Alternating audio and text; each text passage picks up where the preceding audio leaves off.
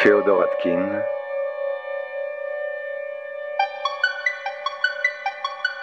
Les envahisseurs.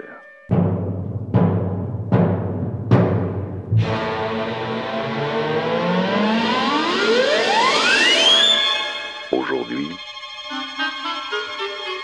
les rats.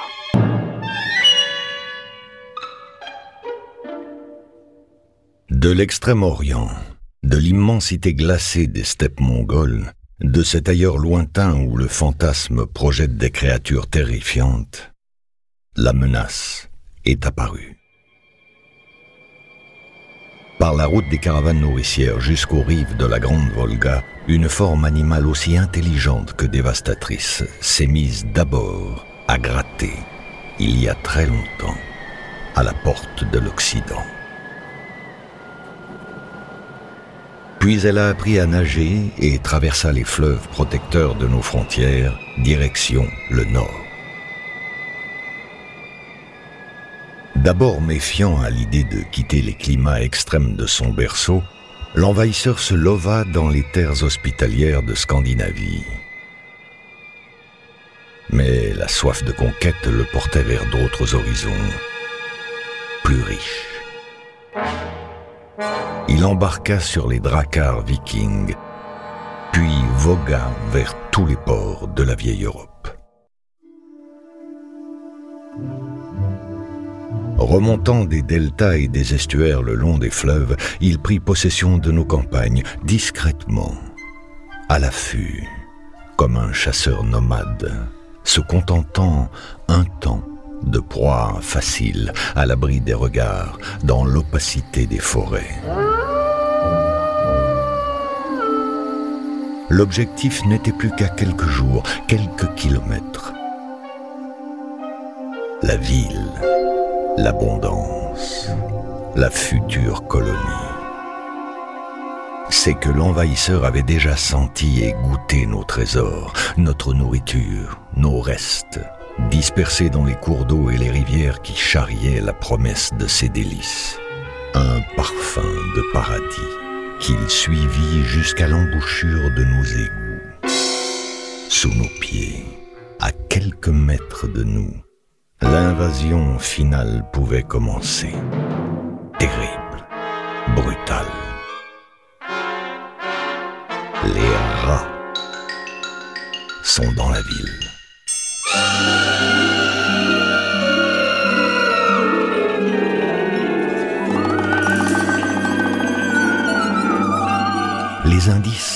Discrets mais nombreux. Bruit de grattement dans les murs à la nuit tombée signes de morsure, fils électriques rongés, traînées graisseuses sur le sol, odeur d'ammoniac, traces de pas. Oui, le rat habite ici. Il y vit depuis des siècles, mais les récents événements ont déclenché la guerre. Le confinement a raréfié la nourriture dans les cuisines des restaurants condamnés à fermer. Les jardins et leurs restes de repas sur l'herbe se sont vidés les poubelles des rues ont cessé de déborder. L'animal a donc dû sortir et s'aventurer un peu plus loin dans nos territoires. Des mâles en quête de victuailles, non seulement mus par la faim, mais également par l'envie de pouvoir à nouveau féconder des femelles interdites en période de famine. Ce sont donc les deux instincts majeurs de l'espèce, la faim et le sexe qui propulse l'attaque actuelle de l'ennemi. Mais observons cet ennemi de plus près. Qui est ce rat, brunâtre allongé, massif, trapu, qui s'approprie chaque jour un peu plus notre territoire? Les muridés forment une famille de mammifères terrestres appartenant à l'ordre des surognates appelés aussi myomorphes, ou plus simplement les vrais rongeurs. Plus de 2000 espèces caractérisées par une unique paire d'incisives à croissance continue sur chacune de leurs mâchoires. De redoutables machines à ronger, à la fois pour se nourrir, pour creuser les galeries et pour se défendre. Parmi les muridés, le rat brun ou surmulot fait figure de champion. Il a supplanté le rat noir des villes, le ratus ratus, héros tragique de la peste mais bien plus faible morphologiquement que le nouvel envahisseur qui porte, lui, le nom de Ratus norvegicus, en souvenir de ses aventures vikings. Son pelage, gris-brun sur le dos, s'éclaircit en un blanc sale sur l'abdomen. Ses oreilles sont rondes et courtes, son museau allongé. Une petite tête, pointue et fine. De petits yeux perçants et noirs, puis de longues moustaches. Les vibrisses, véritable sixième sens spécialisé dans le repérage et la navigation. Comme tous les rongeurs, son muscle le plus puissant se situe dans l'appareil manducateur, c'est le masséter, une arme infaillible qui donne aux dents des rats une réputation redoutable. Sa musculature antérieure est aussi impressionnante. Il peut ainsi sauter avec des pattes disproportionnées jusqu'à un mètre de hauteur, un mètre vingt de longueur et nager sur une distance d'un kilomètre. Plus gros et plus lourd que son cousin noir, le rat brun mesure près de 30 cm de la tête à l'anus. Il pèse environ un demi-kilo et se termine par une queue très peu velue, plutôt courte, composée d'anneaux.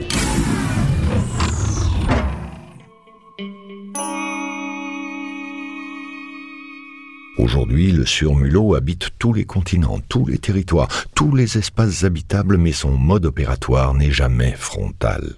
Il attaque par en dessous, et niche dans les sous-sols. C'est pourquoi nous le connaissons par le surnom de rat d'égout. Sombre, humide, sale, sinueux et secret, les égouts sont un parfait repère pour cet animal prudent. Cela dit, il creuse également galeries et terriers dans les parties basses de nos habitations, dans nos caves. En plein air, il s'établit le long des canaux, des rivières, des lacs, des étangs et des estuaires. L'humidité et la pénombre restent ses meilleurs alliés. Le rat n'aime pas la lumière, il s'y sent vulnérable. Ceux que vous croisez en plein jour sont certainement si affamés qu'ils n'ont plus rien à perdre. Car d'ordinaire, c'est dans son terrier que la bête nyctalope laisse filer les journées. Elle parcourt ces galeries complexes composées de chambres d'habitation et d'espaces de stockage, de culs-de-sac et de nombreuses issues assurant des échappatoires en cas d'attaque. Son nid est constitué de toutes sortes de matériaux glanés alentour. Herbes, paille, papier, carton, chiffon, plastique. Une couche loin d'être douillette pour un rongeur spartiate qu'une seule chose intéresse, la proximité d'une source de nourriture. C'est là son objectif. Manger. Peu lui importe les conséquences, les dégâts, les effets sur l'environnement ou les habitants, il mangera.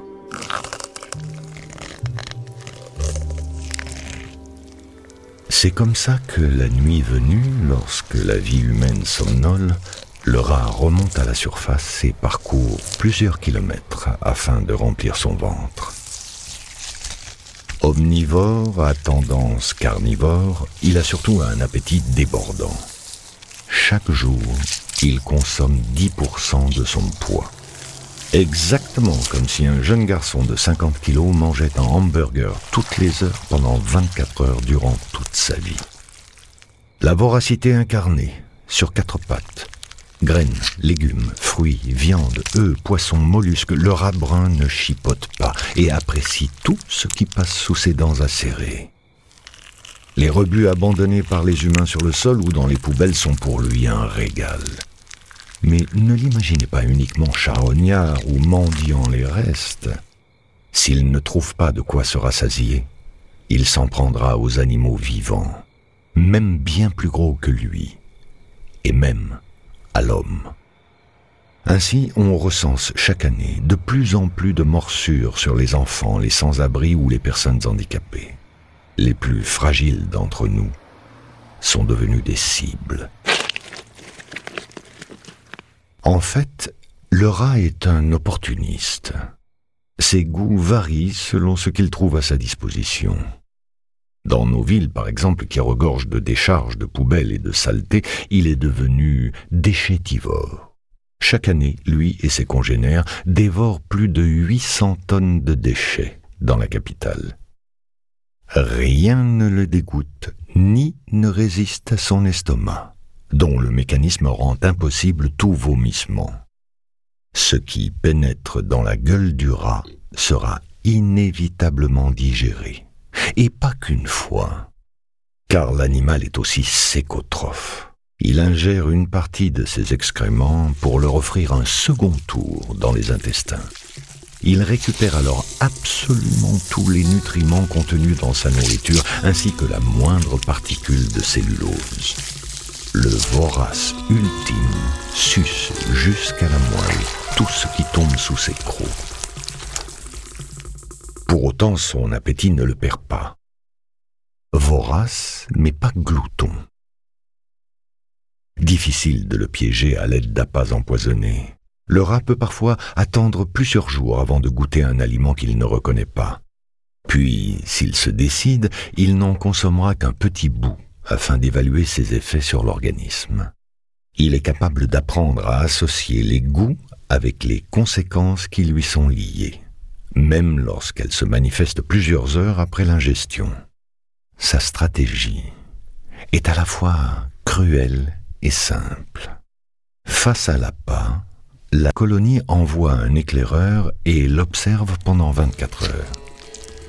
Pour tromper l'ennemi, le poison ne doit donc pas agir trop vite.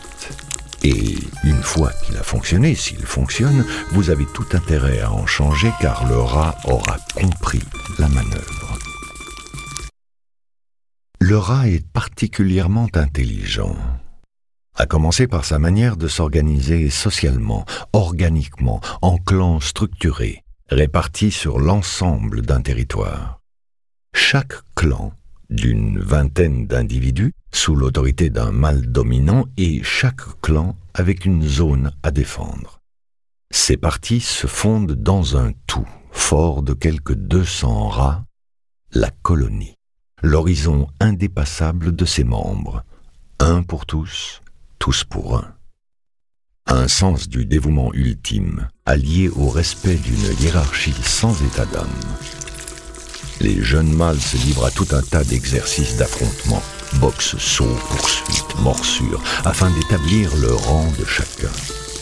En cas de besoin, si la nourriture vient à manquer, les plus faibles seront automatiquement sacrifiés. Cette organisation remarquable fonctionne grâce à une capacité de communication hors norme. Les rats bruns utilisent les ultrasons et différents types de cris plus ou moins audibles par l'homme. Seules les informations de toute urgence seront non cryptées afin de générer un stress utile. Pour le reste, les envahisseurs souterrains peuvent déployer leur stratégie en toute discrétion à l'aide d'une vocalisation en très haute fréquence. Tous les sens du surmulot sont extraordinaires. Il distingue les ultraviolets, capte le magnétisme des objets et bénéficie d'un odorat infaillible. Son oreille interne révèle aussi une merveilleuse constitution propice à l'apprentissage d'un art de l'équilibre surdéveloppé. Le rat ne connaît ni vertige, ni aucun obstacle insurmontable.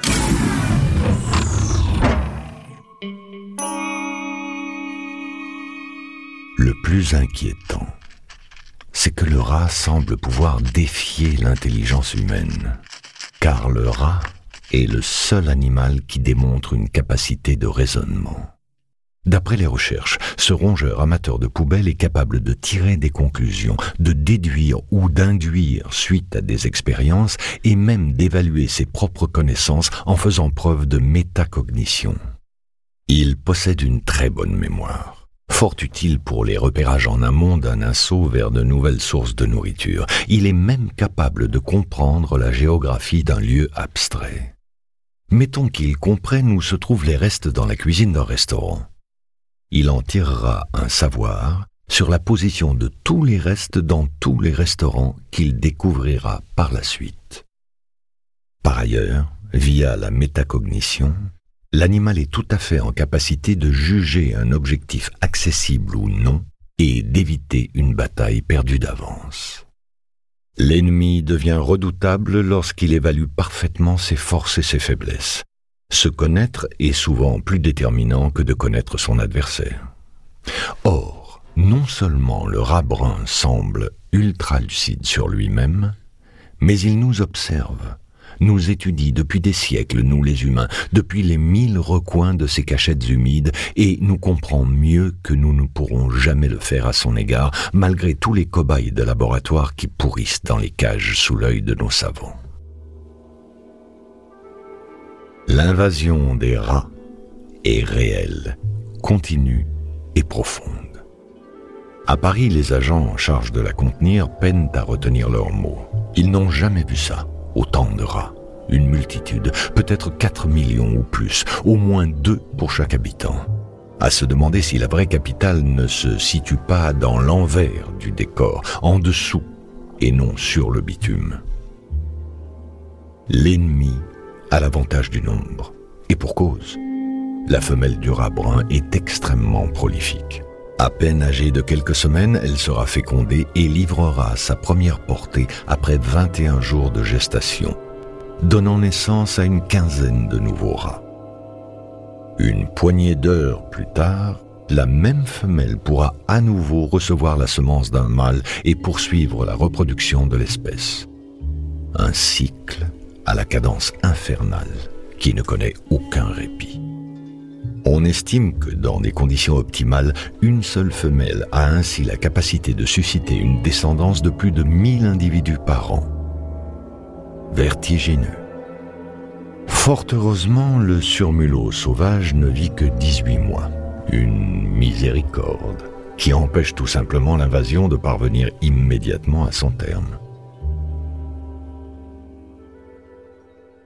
Ces milliers de rongeurs qui naissent à chaque seconde courent sous nos pieds, et avec eux tout un tas de menaces pathogènes, salmonelle, leptospirose, typhus, rage, trichinose, spirillose et la peste de funeste mémoire un vrai casse-tête de santé publique, qui incite les villes à faire vacciner tous leurs jardiniers, éboueurs et autres égoutiers en première ligne. Mais la bataille continue de tourner à l'avantage des rongeurs.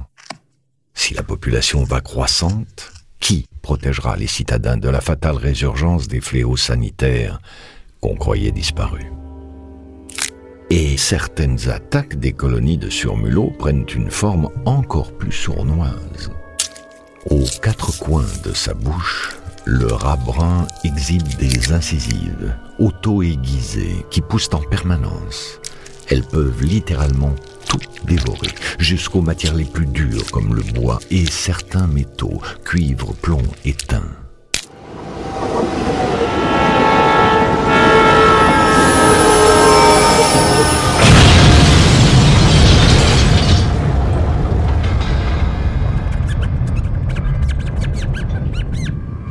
juillet 2014, un train régional et un TGV entrent en collision à Danguin, dans les Pyrénées-Atlantiques. Bilan 40 blessés. Dans le rapport d'expertise, on constate que des fils conducteurs avaient été rongés par des surmulots nichant dans les parois du train et provoquant ainsi la défaillance du système d'alerte. Ajoutez à cela les nouvelles normes européennes qui obligent l'isolation de tous les câbles électriques par un élastomère à base d'amidon et de maïs, un régal pour les rats. Et vous obtenez une bombe à retardement prête à exploser partout, tout le temps. Les rats causeront de plus en plus d'accidents, de plus en plus graves. Comptez sur eux.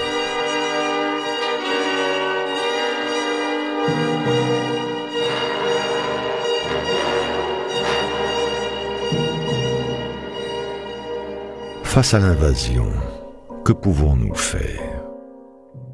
L'être humain a le chic de savoir se persuader par des mots qu'il a la main sur le monde, comme avec la fameuse Morora, un nom qui crie victoire trop tôt et dont la formule chimique se révèle bien moins puissante et létale que la sonorité de son titre. L'ennemi vaut mieux que ça. Il connaît parfaitement ses tentatives d'empoisonnement Pire, en choisissant de n'en absorber que de petites doses non mortelles, en prise répétée, il engendre une descendance résistante aux anticoagulants censés détruire son espèce. Aseptiser les villes? Nettoyer les rues, fermer les poubelles, assainir les égouts? Tant que l'homme sera l'homme, il produira des déchets, laissera tomber des miettes dont se délecteront les prochains soldats de l'invasion qui rongent.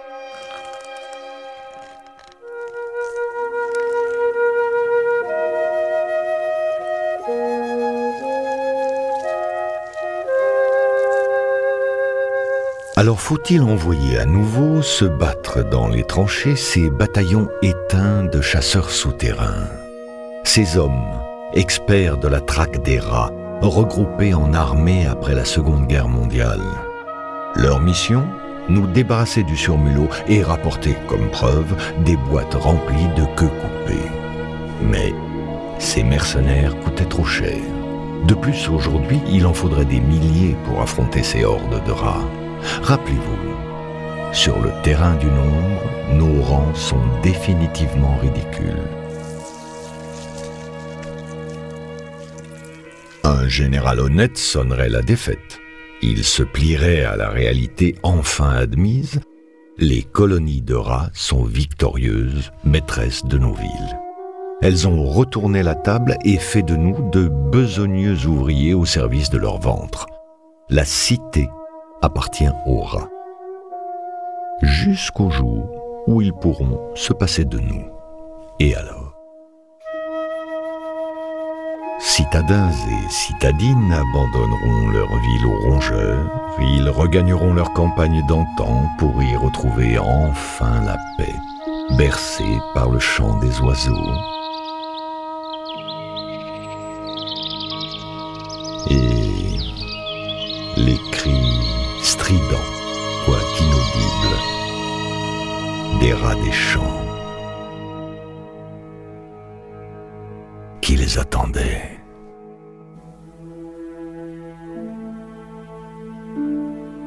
C'était Les Envahisseurs.